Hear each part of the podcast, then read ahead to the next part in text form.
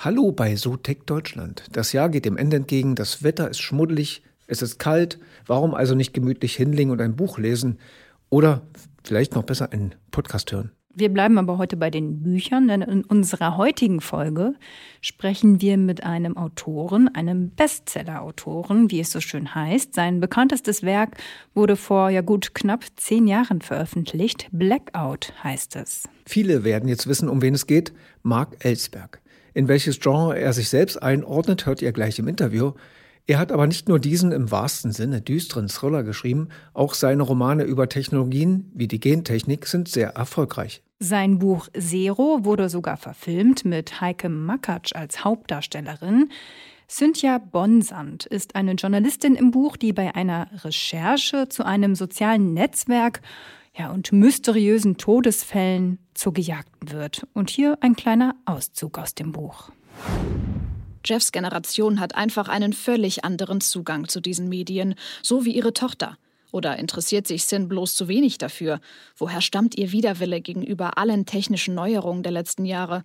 Sie muss an Zeros Worte denken. Wie sagte er nochmal? Da kommen sie alle mit ihren trojanischen Pferden, versprechen die Suchergebnisse, Kontakte mit Freunden, Liebe, Erfolg. Sie wendet sich zum Gehen. Doch Jeff ist in seiner Begeisterung nicht zu bremsen. Warte, ich richte dir noch schnell die Gesichtserkennung ein. Bevor sie ihn davon abhalten kann, tippt er auf ihrem Smartphone herum. Hier, probier die Datenbrille einfach aus. Das Videotutorial zeigt dir wie. Wie beeinflusst Science-Fiction-Literatur die Entwicklung von Technologie? Und woran arbeitet Mark Ellsberg als nächstes? Wir hatten viele Fragen an den Erfolgsautoren. Jetzt geht's los und damit viel Spaß bei der Folge und denkt daran, uns zu folgen, zu abonnieren und uns zu bewerten. Herzlich willkommen bei So Tech Deutschland, dem NTV Tech Podcast mit Frauke Holzmeier und Andreas Laukert. Wir freuen uns heute über Marc Ellsberg, Bestseller-Autor, zu Gast bei uns im Podcast. Schön, dass du da bist. Danke, dass ich da sein darf. Hallo, hallo. Genau, Tradition bei uns, wir stellen unsere Gäste einmal kurz vor. In Wien geboren und äh, dann hm, ja. Strategieberater und Kreativdirektor gewesen in Wien für Werbung in Hamburg und Wien, dann Kolumnist der österreichischen Tageszeitung Der Standard und heute eben leben, arbeiten im schönen Wien und Bücher schreiben. Ja, wir können ja mal drei Namen hochwerfen. Blackout, sagen auch die Jahre, ich sag mal die Jahreszeit dazu, 2013, Helix 2016 und Zero 2014. Das war jetzt nicht ganz die richtige Reihenfolge, aber äh, egal, werden viele gehört, gelesen haben. Inzwischen ist Blackout ja in aller Munde. Aber vorab vielleicht mal eine Frage, was würdest du sagen, wie, wie schätzt du dein Schreiben ein? Science Fiction, Tatsachenromane, Thriller? NTV.de hat ihr Buch, äh, dein Buch Zero mal als Real Science Thriller beschrieben.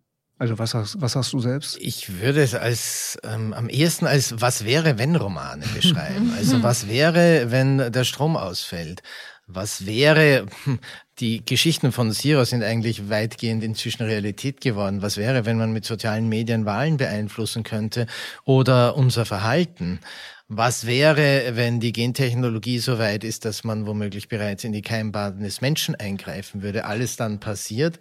Was wäre, wenn es ein Wirtschaftskonzept gibt, das uns mathematisch beweist, dass das ist das Beispiel von Gier, das uns mathematisch beweist, dass nicht gnadenloser Wettbewerb den Wohlstand am besten fördert, sondern ähm, Teilen und äh, Sammeln von Wohlstand, von äh, Vermögen. Was wäre, wenn der Westen seine eigenen Werte ernst nimmt und ähm, auch Staatsführer zur Verantwortung zieht, die Menschenrechtsverletzungen begangen haben, so wie im letzten Buch der Fall des Präsidenten? Also was wäre, wenn? Und das spiele ich dann durch, mhm. weil das finde ich die spannenden Fragen. Da, da tun sich dann ja nicht nur spannende Handlungen auf, sondern auch spannende Fragen, die jeden von uns unmittelbar berühren. Was mache ich, wenn ich plötzlich nicht mehr aufs Klo gehen kann, weil der Strom ausgefallen mhm. ist? Mhm. Wie kommst du dann auf die Themen, weil du bist ja dann oft von der Realität man überholt, könnte man sagen. Äh, wo, wo, wie identifizierst du, okay, das könnte in der Zukunft ein Thema sein, weil das, das es sich jetzt lohnt zu sprechen? Eine Mischung aus vermutlich, was mich einmal interessiert in erster Linie. Meistens verfolge ich ja die Themen schon sehr, sehr lange. Zweitens so ein schon Beobachten meines Umfelds, meiner Umwelt. Ähm, mhm. Was interessiert die anderen Leute? Was kommt vielleicht medial immer stärker? Aber auch vor allem in Gesprächen mit Menschen, die ich führe. Da spürt man irgendwann, dass so, so gewisse Dinge präsenter werden. Und wenn das dann Themen sind, wo ich auch sehe, die sind nicht binnen einem halben Jahres oder wieder was vorbei, weil ein Buch hat eine längere Lebenszeit, bis ich es geschrieben habe und bis es erschienen ist, vergehen schon mal Jahre und dann soll es ja im Buchladen auch noch ein paar Jahre bestehen. Ich kann also kein Thema nehmen, das sich zwangsläufig binnen ein, zwei Jahren überholt. Und wenn das alles zusammentrifft und ich auch noch eine gute Idee für eine Geschichte, für Figuren habe, dann wird vielleicht ein Buch daraus. Mhm. Ja, ich muss zugeben, oder wer öfter unseren Podcast hört, weiß, dass ich Science-Fiction-Fan bin. Jetzt, jetzt sag, sagst du selber, du schreibst nicht Science-Fiction, aber egal, es gibt ja noch andere Autoren, die auch eigentlich Science-Fiction-Autoren sind und von der Wirklichkeit nicht überholt werden, aber dann doch erstaunlich.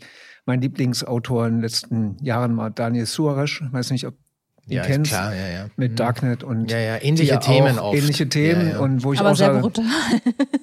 ja, aber auch äh, so Gänsehaut-Feeling, wenn man dann Jahre später das liest mhm. und sagt, hallo, das ist ja, also wie kann man 2010 so einen Roman schreiben und der dann 2020 schon nicht Wirklichkeit ist, aber so nah dran. Also geht's dir da auch so, wenn du dann siehst, wie die Entwicklung, die aktuelle Entwicklung so deine Bücher überholt, rechts und links, und dann sagst, oh, ist ja schon doch erstaunlich.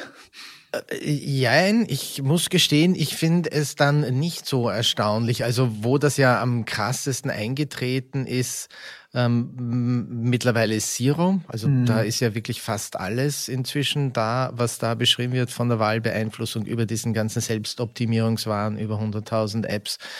Ähm, etc. Das Einzige, was wir noch nicht haben, ist eine echte ähm, öffentliche Börse für ähm, menschliche Eigenschaften, die als Wert gehandelt werden können. Mhm. Aber ähm, das war alles, wenn man sich mit den Themen beschäftigt hat, absehbar. Das war klar, dass das kommen wird.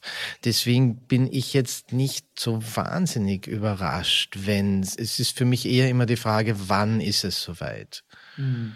Und das ist vielleicht auch der, der Unterschied ähm, zur Science Fiction oder warum ich bewusst versuche, nicht nicht zu sehr in den Science-Fiction-Bereich zu gehen. Manchmal ist es ja mehr, mal weniger. Also die Geschichte beispielsweise aus Helix, wo man ähm, Kinder sich schon fast nach Menü zusammenstellen kann, davon sind wir noch sehr weit entfernt, mhm. wenn es überhaupt jemals in der Form kommen wird. Kommt aufs Land an ähm, wahrscheinlich. Ähm, kommt aufs Land an. Ja, auch ähm, Genetik und, und uh, unser, unser Genom ist natürlich auch nicht so ein einfacher Bastelkasten, muss man auch sagen. Aber es wird sicher ähm, äh, leichte Ansätze dazu geben in den nächsten Jahren in manchen Ländern.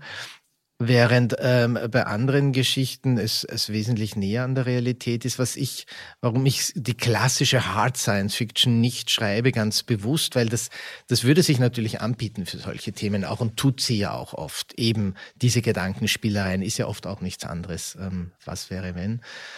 Ähm, das die, dieses Format den Leserinnen und Lesern halt ermöglicht, eine größere Distanz einzunehmen. Das ist in einer fremden Parallelwelt. Das spielt erst in 200 Jahren. Das betrifft mich nicht. Und ähm, ich finde es halt spannender, wenn man bei den Leserinnen und Lesern ein, ein emotionales Involvement erreichen kann, weil sie denken, das könnte ich sein. Hm. Ganz kurz noch eine Nachfrage. Das Zero spielt ja im Social-Media-Bereich, dass man seine Daten auch äh, verkaufen kann, theoretisch und so weiter. Mhm. Siehst du diesen Roman ähm, so in logischer Fortfolge zu 1984, äh, Orwell und fortfolgend, dass das so eine Stringenz hat und du am Ende nur noch genauer reingucken konntest schon. Das konnte Orwell ja nicht so genau, aber mhm. du hattest die Sicht schon und wusstest, in die Richtung geht's? Ähm, äh, Orwells 1984 ist eigentlich eher das chinesische ähm, Social Credit System, mhm. wo eine zentrale Macht vorgibt und überwacht das, was ich in Zero beschreibe oder versuche zu beschreiben, ist, dass ja unsere ähm, marktwirtschaftlich-kapitalistischen Systeme sowas gar nicht notwendig machen, mhm. weil wir dumm genug sind, es gegen kleine Belohnungen sogar freiwillig zu tun und in so ein System zu bewegen. Insofern unterscheidet sich ähm, ziemlich deutlich eigentlich von Orwell. Mhm wo, wie gesagt, eigentlich das chinesische System heute das Äquivalent wäre, würde ich sagen. Wie gehst du dann selber persönlich mit solchen Apps, mit Social Media etc. um? Ich gestehe, ich bin auch überall vertreten, weil das, das ist auch etwas, was in der Diskussion ich auch immer wieder gesagt habe und was ja glücklicherweise mittlerweile halbwegs durchgedrungen ist und auch endlich auch Konsequenzen hat, beispielsweise in Form der Europäischen Datenschutzverordnung etc., dass das nicht etwas ist, was das Individuum allein lösen kann. Da kann man zwar symbolische Akte setzen, meinetwegen, und sagen, ja, ich bin bei keinen irgendwelchen Bonuspunktprogrammen dabei oder bei nicht zu vielen oder man könnte meinetwegen auch ähm, Facebook oder sonst was ähm, nicht benutzen. Gibt ja viele Gründe, gute Gründe, warum man das nicht sollte. Aber solange ich mit einem Smartphone in der Tasche herumlaufe, sorry, diese Permanentwanze, die man da mit sich herumträgt, ähm, ist das, wie gesagt, alles dann eher von symbolischem Wert, ab und zu vielleicht oder häufig Tor oder ähnliches beim, beim Surfen verwenden.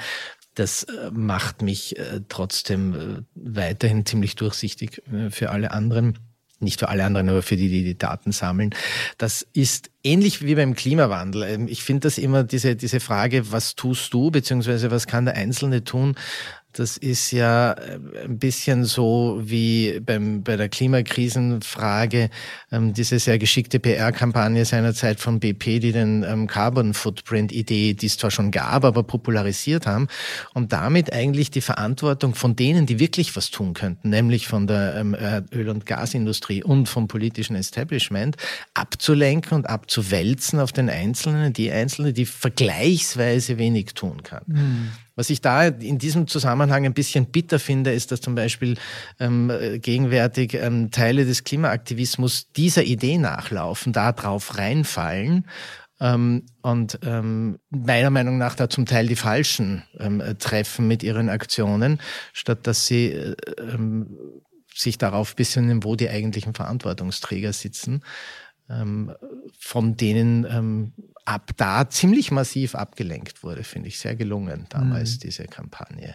Aber wie erreicht man denn diese Verantwortungsträger? Was glaubst du? Also ich meine, am Ende muss ja auch von der Politik viel kommen. Die wird am Ende gewählt, in den meisten Staaten zumindest frei und demokratisch hoffentlich. Ja gut, die, die, dies, dieser politische und wirtschaftliche Betrieb ist natürlich einer, der, äh, der sehr langsam malt, wobei, wie wir sowohl in der Pandemie als auch jetzt im Krieg gesehen hat, wenn es sein muss, ähm, ähm, kann vieles auch sehr schnell gehen. Ja, dann ist und man es vielleicht schon sich, zu spät in der Klimakrise. Und, und, da fragt man sich, warum das ähm, eigentlich in den Klimafragen nicht ja. der Fall ist, abgesehen davon, dass wir über Jahrzehnte ganz viel verschlafen haben. Aber wie gesagt, bei den, bei den, zum Beispiel bei der Datenfrage, weil da sind wir hergekommen von Zero, mhm. ähm, da hat sich ja dann was bewegt. Und das sieht man dann auch, wenn, wenn Europa eine Datenschutzverordnung vorlegt, dass das zwar sehr langsam, aber zumindest in Teilen der westlichen Welt dann in Wahrheit ähm, so nach und nach Standard wird bis zu einem gewissen Grad. Wäre noch viel mehr möglich, keine Frage. Es war aber immerhin ein Schritt in die richtige Richtung. Ich, ich glaube, du hast auch gelesen, Kahnemann, äh, schnelles Denken, langsames Denken. Ja, Wenn man das gerade die letzten, ja, er nicht? Nein, wer nicht? Weil wer nicht, ja, ich, ich kenne viele, die es nicht ja, okay. kennen. Äh, ich kann es auch immer nur empfehlen und die vorhergehende Antwort mit seinem Buch zusammengerührt. Hast du nach dem Lesen von Kahnemann überhaupt gedacht, dass irgendwas davon, dass die Menschheit sich da ändern wird? Weil nach ihm sind wir nicht in der Lage dazu, so weit vorauszudenken und in den Kategorien zu denken, die wir nötig hätten, um das Problem zu bewältigen oder die vielen Probleme. Ich, ich bin da nicht ganz so pessimistisch, weil wenn wir uns die Geschichte der Menschheit anschauen, dann ging die eigentlich ähm, mit vielen Auf und Abs, aber die Gesamtkurve ähm, ging eigentlich bislang immer nach oben. Zufallsbedingt, oder? Doch nicht mit Absicht. Ja, vielleicht nicht mit Absicht, aber offensichtlich haben, haben wir etwas in uns als, als Gesamtspezies, die uns, die uns dahin getrieben hat, dass, dass ähm, hunderte Millionen Menschen, vielleicht schon Milliarden, heute besser leben als jeder König vor 100 Jahren. Mir ist bewusst, auf Kosten der Umwelt, auf Kosten anderer, aber ähm, ich bin überzeugt davon, dass wir früher oder später es hinbekommen werden, dass das ähm, ein Großteil der Menschheit tun wird können und sogar auf nachhaltige Art und Weise. Die Frage ist, ob es für die nächsten zwei, drei, vier Generationen möglich sein wird. Oder ob die dann halt gerade wieder mal das Pech haben, wie etwa die Generation unserer Großeltern hier in Europa, ähm, die zwei äh, Kriege miterleben mussten. Das mhm. ist leider auch sehr viel ähm, Zufall im Lauf der Geschichte mit verbunden. Aber wie gesagt, die, die generelle Entwicklung hat eigentlich immer sich positiv gezeigt. Also noch optimistisch. Was sind für dich so die spannendsten Technologien in der Zukunft, die du vielleicht auch mal verarbeitest? Ja gut, was momentan natürlich sehr, sehr spannend ist, ist, ähm, wie sich die künstliche Intelligenz weiterentwickeln wird. Und äh, ich glaube persönlich Biotechnologie in, in, in, in vielerlei Hinsicht. Wenn man gerade in der Biotechnologie ähm, anfängt, auch das nicht nur als, als, als, als lebendige Wesen zu begreifen, sondern zum Beispiel als programmierbares ähm, Material. Und ich daraus zum Beispiel meine vielleicht Kommunikationsmittel zum Teil auch schaffen. In gewisser Weise ist das ja Kommunikation. Mhm. Genetischer Code heißt ja auch. Ähm, dann sicher bis zu einem gewissen Grad, ähm, das gehört auch ein bisschen zur künstlichen Intelligenz in diesem Bereich im weiteren Sinn, die, die ganze Geschichte mit den Quantencomputern. Ähm, was ich aber mindestens genauso spannend finde, ähm, ist nicht nur über Technologien nachzudenken oder sagen wir nicht über, über Hard Technology nachzudenken, sondern etwas, was man eher, keine Ahnung, Social Technology nennen würde. Und nämlich wirklich im Sinne von sozial, also dass es, dass es nicht um, um Geräte geht, sondern um neue Konzepte für das Zusammenleben ähm, von Menschen, weil es verändert sich natürlich etwas, wenn beispielsweise eine Gesellschaft aus ein paar Hunderten oder Tausenden Individuen, die sich über einen, eine, eine Fläche von, von Deutschland äh, verteilt leben, wie vor ein paar tausend Jahren oder zehntausend Jahren. Und wenn da plötzlich Millionen Menschen leben, das, da, da, da, da, emergieren ja völlig neue Phänomene in solchen Systemen. Und dafür braucht es auch neue Konzepte des Zusammenlebens, des Organisierens dieser Gesellschaft und so weiter und so fort. Also da finde ich sehr spannend, sich damit zu beschäftigen. Das tut üblicherweise ja eher die Philosophie, die Soziologie, die Politik. Und da wäre es wahrscheinlich sehr spannend, ähm, wenn es mehr, mehr Schnittstellen auch gäbe zwischen den Disziplinen. Also wo können da womöglich die Ansätze aus technologischen Erkenntnissen aus wissenschaftlichen Erkenntnissen, nämlich aus naturwissenschaftlichen Erkenntnissen einerseits und andererseits aus geisteswissenschaftlichen Erkenntnissen vielleicht zu ganz neuen Dingen führen. Hm. Der Fortsetzungsroman von Zero heißt, glaube ich, Metaverse, oder? Ähm, ne, den hat ja, glaube ich, gerade, ich, ja, ich habe es nicht gelesen, aber ähm, den haben schon einige geschrieben. Also. Ja, genau, den Titel gibt's schon. Aber die Idee an sich, wenn ich auch an Daniel Suhr ja. denke und Darknet, die ja. Geschichte dieser Augmented Reality Brillen und wie ja. sich ähm, gerade Kommunikation in der Gesellschaft, wie sich vielleicht Gruppen, das haben, erleben wir jetzt schon, ob das die rechten, mhm. die linken Gruppen, die sich so absondern, mit Technologieunterstützung wäre das ja ein offenes Tor für die, äh, das zu nutzen. Ja, natürlich auch. Ich meine, wer, wer neue Technologien eigentlich immer aber als erster nutzt, ist ja die Pornografie ähm, und sie groß macht.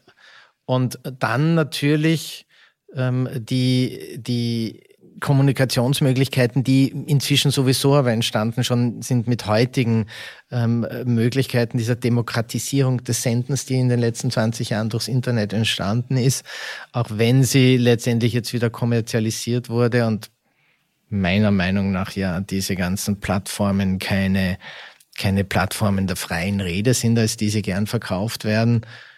Tendenziell noch am ehesten Twitter, obwohl man auch da ja, ähm, also von den Großen jetzt auch einen Algorithmus hat, wenn man es nicht umstellt, der mir das vorsortiert sondern das ist das moderne Äquivalent zur Boulevardzeitung. Ne? Also mhm. wo ich statt einer Redaktion einen Algorithmus habe, der, der dafür sorgt, dass ich möglich äh, aufmerksam starke Headline kriege, um Klicks und, und Werbeaufmerksamkeit zu Aufmerksamkeit quasi zu generieren. Und statt Journalisten habe ich halt ähm, die ganzen Leute, die das Zeug mit Content füllen. Mhm. Und ähm, aber es ist immer ein, eine, ein, ein, gewisses Ziel, eine gewisse Agenda dahinter und die heißt schlicht und einfach Geld verdienen. Je mehr, desto besser. Und wir wissen, dass auch seinerzeit ähm, die Boulevardmedien ähm, mit ihren simplifizierenden und affirmativen Headlines wesentlich mehr Leserinnen und Leser hatten und äh, schon mal Bundeskanzler machen oder Bundespräsidenten stürzen konnten ähm, von noch gar nicht allzu langer Zeit. Das ist heute das, was die sogenannten sozialen Medien tun und können. Mhm. Vielleicht nochmal zu dem, was du gesagt hast, zu ja, neuen Arten des Zusammenlebens. Vielleicht, ja gut, wenn man ganz radikal denkt, vielleicht auch neue Formen, neue Staatsformen. Ich habe heute jetzt, ist mir leider der, der Name, der, ich glaube, es war ein Inselstaat entfallen, wo der Staatschef gesagt hat, okay, unsere Insel geht in die Cloud wegen Klimawandel. Ja. Also wir gehen komplett online, ja, damit wir ja. unseren Kindern noch zeigen können, wie schön es mal war und äh, hoffen, ähm, dass wir es irgendwann ich glaube, es ist wieder. Palau. Ja, genau, das stimmt, das kann es gewesen mhm. sein. Das heißt, Technologie hilft dann ja in der in der zu überleben. Beim Überleben, beim, Nein, beim es ist nur noch beim zum Erinnern. Ja. Ähm, aber was, ja. was da hier interessant ist bei der Diskussion zum Beispiel, und das, das knüpft ein bisschen an an das, was ich vorher gemeint habe, mit dieser, mit diesen Konzepten eigentlich, die wir neu denken müssen. In dem Fall ähm, ist, ist, wird zum Beispiel auch diskutiert, und auch in anderen Kontexten, aber gerade so mit, mit Klimakrise und Leute, die womöglich ihre Heimat verlassen müssen, ähm, das Konzept der Staatsbürgerschaft und des Staates an sich. Weil ähm, dann habe ich zum Beispiel so einen Inselstaat, der aber eigentlich dann vielleicht in der Cloud irgendwie virtuell noch ähm, existiert, ich habe aber ähm, Tausende, Zehntausende, Hunderttausende Bürger, die nicht nur in der Cloud, sondern ganz real als Staatsbürger eines Staates existieren, den es aber nicht mehr gibt. Also mhm. ähm, was für ein Konzept hat Staatsbürgerschaft dann eigentlich noch? Ähm, ist das an ein Territorium gebunden? Ist, exakt, zum Beispiel. Das sind so, und, und ja. wir kennen ja schon so Ansätze zu, zu, Staaten, ähm, ja. zu einerseits virtuellen Staaten oder andererseits zu, zu Modellen, das ähm, das ist zwar im Wesentlichen eigentlich für, für, fürs Geschäftemachen in, in baltischen Staaten, die so schon vor zehn Jahren und mehr E-Citizenship etc. etabliert haben. Ähm, aber das kann ja durchaus sein, dass sich das ähm, weiter in solche Richtungen bewegt, dass sich vielleicht in ein paar Jahrzehnten der, der Bürger von 20 Staaten sein kann oder dass das klassische Staatskonzept an eine Region gebunden vielleicht neu oder anders definiert wird etc. Also das ähm, sind Dinge, die da vielleicht dadurch auch sehr stark in Bewegung geraten. Wobei, da muss man dann sagen, ähm, in einem hohen Maße eigentlich nicht durch die Technologie, die ermöglicht es dann vielleicht bis zu einem gewissen Grad, aber Beispiel Palau, ähm, durch sehr, sehr reale Dinge, nämlich ähm, Überflutung, Überflutung, Land ja. weg. Was glaubst du, ähm, welchen Einfluss hat Literatur, Kunst, also Bücher in dem Fall, auf die reale Entwicklung von Technologie. Also Metaverse ist ein gutes Beispiel. Die meisten orientieren sich beim Metaverse, was das eigentlich ist an der Literatur, die es seit 20, 30 mhm. Jahren mhm. gibt, oder Filme. Ja, das ist so die, woran sie sich langhangeln, weil niemand so richtig weiß, was Metaverse ist. Das gibt es auch bei anderen Technologien. Äh, Jules Verne oder was auch immer, ähm, kann man sagen, der hat das schon vor 200 Jahren gewusst, so ungefähr. Und wir haben es nur nachgebaut. Also inwiefern mhm. ist das eine, das andere Beeinfluss? Wo siehst du da die, die Rolle von Literatur? Es, es gibt immer wieder diese Beeinflussungen, die sind ja auch bekannt. Im ja. Übrigen nicht nur bei der Technologie, das vielleicht einflussreichste literarische Werk überhaupt, würde ich sagen, sind eigentlich dann die religiösen, wie zum Beispiel die Bibel oder der Koran, ähm, die auf unser Leben wahrscheinlich noch mehr Einfluss genommen haben als jeglicher Stanislav Lem oder sonst ja, was. Ja. Aber auch da kennt man ja die Beispiele. Ich glaube zum Beispiel der Dings, der, der Entwickler von Ethereum hat ja mhm. ähm, immer erklärt, die Anregung kam aus einem, ich glaube aus einem Lem-Roman. Ich bin jetzt nicht ganz mhm. sicher, aber ähm, das äh, gibt's immer wieder, ähm, wobei ich weiß nicht, ob Science-Fiction-Autorinnen und Autoren das in dieser Form auch planen oder wollen. Vielleicht hat die eine oder der andere diesen Ehrgeiz. Ähm, auch da fällt mir beispielsweise eigentlich fast wieder mehr ein ähm, in der Science Fiction, gerade in der, in der, der letzten Jahrzehnte, ein schönes Beispiel ähm, von nicht technologischer, ähm, wie soll man sagen, Beeinflussung oder zumindest Awareness-Schaffung, ähm, Thema erwischen. Ähm, beispielsweise Margaret Atwoods ähm, ähm, Marktgeschichte. Ne? Mhm. Also, und bei, bei Technologien, ja, ich meine, ich kann mich erinnern, einmal, das war ganz amüsant, das war schon zu Zeiten von Zero, da, da hat einmal jemand bei einer, bei einer Buchpräsentation mich eingeführt mit, mit einem Beispiel, mit genau so einem Beispiel, dass das manchmal auch ähm, bald wieder überholt sein kann, mhm. nämlich ähm, in den in der ersten Generation der Raumschiff Enterprise Serie seinerzeit, also noch William Shatner und Co., Leonard Nimoy, da gab es diesen Communicator, diesen Aufklappbahn. Und als Zero 2014 erschien, waren Klapptelefone eigentlich schon, schon Dinosaurier wieder ja, gewesen. Ja. Also da war irgendwann scheinbar eine, eine Science Fiction vielleicht ein Vorbild für so, für so ein Ding und dann aber auch schon äh, wieder vorbei, mhm. ähm, schneller als man gedacht hat. Ja. Mhm. Du wurdest ja gerade in den letzten Wochen auf Blackout das ein oder andere Mal äh, angesprochen. Ähm, falls wir hier irgendwann mal alle im Dunkeln sitzen sollten. Ist, ist das so, packst du dann zu Hause schon mal ein paar Vorräte zusammen und hast da irgendwie ein paar Notstromaggregate oder ist es dann irgendwie, dass du dich vorbereitest? Ich habe hab die, ich hab die behördlichen Empfehlungen zu Hause. Das ist ähm, Lebensmittel und Wasser für 10 bis 14 Tage, Taschenlampe. Ich bin ein bisschen, also überversorgt mit kurbelbaren Radios und Taschenlampen, mhm. weil man das als Vortragender manchmal so als kleines Geschenk bekommt. Ähm, ja. Aber mehr habe ich nie. Ich habe zum Beispiel, ich habe, ich wohne in einer Wohnung in Wien, da, da macht der Notstromgenerator zum Beispiel gar keinen Sinn. Und das ist auch immer, man muss da, finde ich, und das gerade in der gegenwärtigen Diskussion kann man das nicht oft genug betonen. Man muss bedenken, wovon wir überhaupt reden im Fall eines Stromausfalls. Ähm, deswegen hier auch nochmal ganz kurz in Wahrheit würde ich ganz grob zwischen vier Szenarien unterscheiden. Das erste Szenario ist das, was uns diesen Winter vielleicht drohen könnte.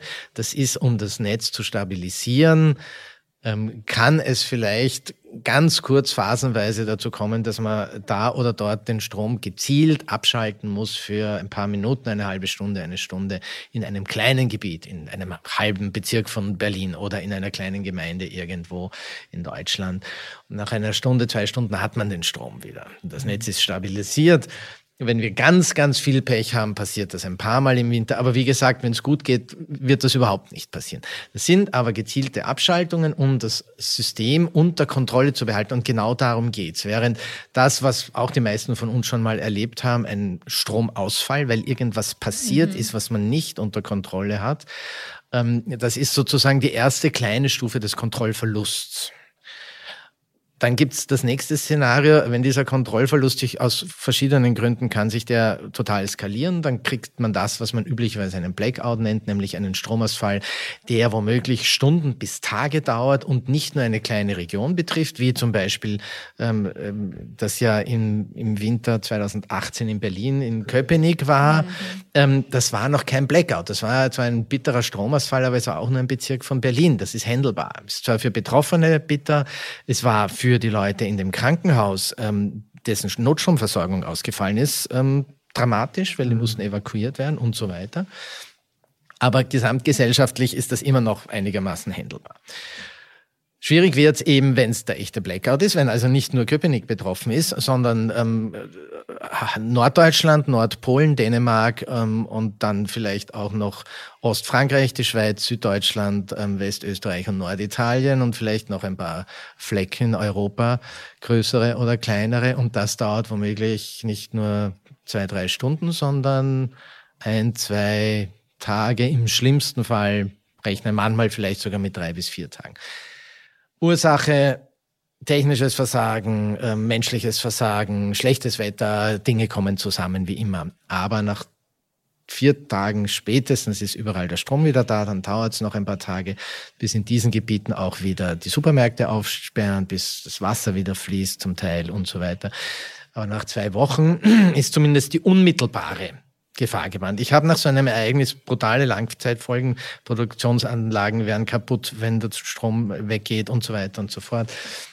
Das darf man nicht unterschätzen, diese Langzeitfolgen, aber die unmittelbare Lebensgefahr ist gebannt. Und dann gibt es letztendlich das Szenario meines Buches, ähm, wo jemand bewusst die Versorgung sabotiert und es schafft, diesen Aufbau, der in diesen zwei bis vier Tagen des normalen Stromausfalls gelingt, zu verhindern oder weiterhin zu sabotieren. Und dann dauert es länger und dann wird es natürlich, aber das ist dann in Wahrheit entweder Terror oder Krieg und das ist das, was wir momentan beispielsweise in der, in der Ukraine sehen. Da wird halt ganz bewusst Infrastruktur zerstört. Aber das ist Krieg, das ist, das ist kein Blackout mehr, weil es einfach nur Systemversagen ist. Kann man ja aber trotzdem nicht ausschließen. Nein, man kann also, es nicht ausschließen. Die Bahn natürlich wurde nicht. ja auch neulich mit irgendwie an zwei Orten. Äh, Nein, kann man nicht ausschließen und deswegen. Kabel durchgeschnitten. Ähm, daher ist dann die die nächste Diskussion, die man hier aber eigentlich führen muss, ist die über und die da immer gefragt wird, wie wahrscheinlich ist es. Es geht hier nicht um die Wahrscheinlichkeit, wie wie hoch die Wahrscheinlichkeit ist, dass das eintrifft, sondern es gibt gewisse Ereignisse, potenzielle Ereignisse in deinem Leben, die deine Gesundheit oder sogar dein Leben oder dein, deine langfristige Leistungsfähigkeit massivst beeinträchtigen können. Und gegen solche Ereignisse in anderen Bereichen versichert man sich. Man schließt eine Lebensversicherung ab, man schließt eine Haushaltsversicherung ab, falls das abbrennt oder, oder sonst was passiert, ähm, etc. Und genauso ist das hier, dass man hier eben auch eine, eine Versicherung quasi mit sich selber abschließen könnte, indem man halt einfach für zehn Tage, für die zehn Tage des, zumindest des, ähm, des Blackouts, der durch natürliche Ursachen hervorgerufen wird, dass man da drüber kommt. Nämlich ja. über die Tage des Blackouts selber und die Tage, bis alles wieder anders. Und alles andere danach, wie gesagt, das ist Krieg oder Terror. Und dann braucht man sowieso einen anderen Umgang mit der Sache. Mhm. Da habe ich auch ehrlich gestanden weniger Sorge vor, auch das sieht man jetzt in der Ukraine, wenn man weiß, wer der Gegner ist, dann ähm, sammelt sich ja eine, eine Gesellschaft um, gegen den gemeinsamen äußeren mhm. Feind. Ja, mein Pool ist voll Wasser, also ich kann nur ein paar Tage aushalten. Ähm, aber in den Recherchen zu diesen Themen, gerade Blackout und so weiter, haben sie ja auch mal angefangen irgendwann und dann stellen sie fest, oh man, wir sind ja doch relativ abhängig von marginalen Sachen. Ich erinnere auch an diesen Luftballon, glaube ich, der in Dresden mal in so ein Umspannwerk. Mhm, ja. Das war ja ein simples Ereignis. Ja. Das hat auf einmal, hat das Umspannwerk, glaube ich, da gab es eine Explosion. Und es gab auch mal ein Buch, meine ich, da geht es um die Ölindustrie, wie schnell auch so ein Ölfeld zum Beispiel in Saudi-Arabien, das größte war so das Szenario, geht kaputt, geht ganz schnell, kann man mhm. ganz schwierig. Und was das bedeutet, wenn die Ölindustrie runter, ja. wenn das ein Bach runtergeht, wie, wie abhängig wir sind. Gibt auch ein Buch übrigens. Ja, meine ich, ich komme ähm, gerade nicht auf den Titel das gerade. Ähm, das heißt, ähm, ist von Andreas Eschbach. Ja, genau. Und das, ja, der Titel fällt mir jetzt leider gerade nicht Aber das ein, war aber auch kann man bezeichnend, ne? ähnlich wie bei Blackout wie abhängig wir, unsere Gesellschaft ist, unsere moderne Gesellschaft, von simplen Ereignissen, von einfachen, wo man denkt, ach, das kann doch nicht so schwer sein. Mhm. Und dann heißt ja. es auf Wiedersehen. Ja. ja, das war ja grundsätzlich die Idee von Blackout äh, ursprünglich. Also mhm. ich habe das Buch ja nicht von vornherein als Stromausfallsgeschichte angelegt, sondern als Geschichte zu erzählen, wie unsere moderne Welt funktioniert. Und das kann man unter anderem dadurch, dass man dass man zeigt, wie sie nicht mehr funktioniert, weil nämlich dieses engmaschige Netz gegenseitiger Abhängigkeiten plötzlich zerreißt. Ich habe mir im, im, im Entstehungsprozess der Geschichte, bevor ich begonnen habe zu schreiben, ähm, auch andere Infrastrukturen angeschaut, ob man die zum Beispiel so weit sabotieren könnte, dass es ähnliche Effekte hat. Ähm, das war in etwa zu der Zeit, wo wir es in der Finanzwelt unabsichtlich fast geschafft haben, 2008, mhm. 2009. Die Logistikbeispiele kennen wir alle immer wieder. Es braucht sich nur ein Frachter querstellen im Suezkanal und eine Woche später stehen in Deutschland Autowerke still und andere äh, Knappheiten entstehen. Und wenn man an ein paar strategischen Stellen das verstärken würde, würde man mit Logistikangriffen ähnliche Dinge schon oder auch alleine jetzt in der Pandemie braucht man einen Lockdown geben in Shanghai im Hafen oder in Los Angeles für ein paar Tage. Ich denke auch an, an, die, an die Detailfragen, wie ja, es ja. darum ging, dass so kleine Unternehmen gibt, die extrem wichtig sind für ja. wichtige Technologien. Da fällt ein Ingenieur aus, der ist auf einmal weg, weil er irgendwie fliehen muss. Und dann liegt eine ganze Branche brach, weil diese eine Erfahrung von diesen wenigen Ingenieuren dafür sorgt, dass bestimmte Technologien nicht mehr da sind dann auf einmal. Ja, ja, ja, ja. Das ist also das, das ist das, was mich eben ähm, wahnsinnig fasziniert hat, bei der Recherche zu Blackout zu entdecken, dass es, dass es in den meisten vernetzten Systemen, vor allem wenn sie anfangen, ähm, ein bisschen schon instabil zu werden, oft nur noch einen kleinen Stoßbleib äh, braucht, um, um das ganze System in richtige Unordnung zu bringen. Das war zum Beispiel in der Finanzkrise 2008 2009 war das äh, dann der Fall von Lehman Brothers, was man im Übrigen im Vorhinein hätte wissen können, weil es mhm. ist ein Jahr davor eine Studie erschienen, die, die so quasi zum ersten Mal aufgearbeitet hat, die, die Vernetzung und den Einfluss oder das Wirken von internationalen Konzernen in die Weltwirtschaft hinein. Und die Studienleiter haben damals schon gezeigt, ähm, dass wenn von einem, von einem Kreis von circa 150, 180 Unternehmen ähm, die einfach sehr weit in die Weltwirtschaft hineinwirken, weil sie viele Beteiligungen haben und so weiter und Lieferketten etc. Meistens Finanz Unternehmen in irgendeiner Form, die halt viele Beteiligungen, wenn eines von denen in Schwierigkeiten kommt, dann haben die aufgrund ihrer systemischen Vernetzung in der Weltwirtschaft, bringt es die ganze Weltwirtschaft in Schwierigkeiten und auf der Liste stand unter anderem Lehman Brothers. Also man mhm. hätte es wissen können. Mhm. Und ähnlich ist es ähm, beim, bei, bei allen anderen Systemen. Ja. Wir haben normalerweise immer eine Schulnotenfrage zum Schluss, also dass äh, unser Gast quasi etwas bewertet von sehr gut bis ungenügend ich glaube, am Ende geht es ja auch oft um Umgang, wenn wir jetzt, wir sind ein Technologie-Podcast, also den Umgang mit Technologie, wenn wir da mal so draufschauen auf Deutschland, auf Europa, wie gut sind wir da, damit vorausschauend vielleicht umzugehen und mit all dem, was man so hat. Ich weiß, es ist eine komplexe Frage, aber vielleicht kann man es trotzdem einfach unterbrechen. Ja, die jetzt einfach mit einer Schulnote zu beantworten, ist. Zwei, drei ist, Sätze sind auch noch erlaubt. Ist, ist tatsächlich schwierig. ähm, ich würde, ich würde es, sagen wir mal, der Umgang ähm, gewisser Unternehmen und Institutionen ist eigentlich zum Teil ziemlich gut. Man würde sich zum Beispiel wundern, wie viel ähm, in Institutionen wie Technikfolgenabschätzungsbüros oder auch mhm. bei der EU in Thinktanks und so weiter ähm, nachgedacht wird, was möglich ist, was nötig wäre. Da würde ich sagen, ähm, ist Europa mit ganz vorne. Mhm. Das unterschätzt Im man. Im Nachdenken, genau. Exakt. Wo wir leider ziemlich weit hinten sind und da sind wir dann ähm, nahe am nicht genügend, ist am Umsetzen. Das ist so ein Grundproblem. Das ja. hören wir ja regelmäßig. Und ja. das ist ein klassischer Fall, wo man jetzt auch keinen Durchschnitt ziehen könnte, weil hätte ich jetzt gesagt, ja, der Umgang ist befriedigend, dann wäre das völlig irreführend gewesen. Mhm. Ähm, Durchschnitte helfen uns nicht immer weiter. Hier ist ist eigentlich sehr polar. Mhm. Ja. ja. spannend. Ja. Dankeschön. Vielen Dank, Markus. Danke.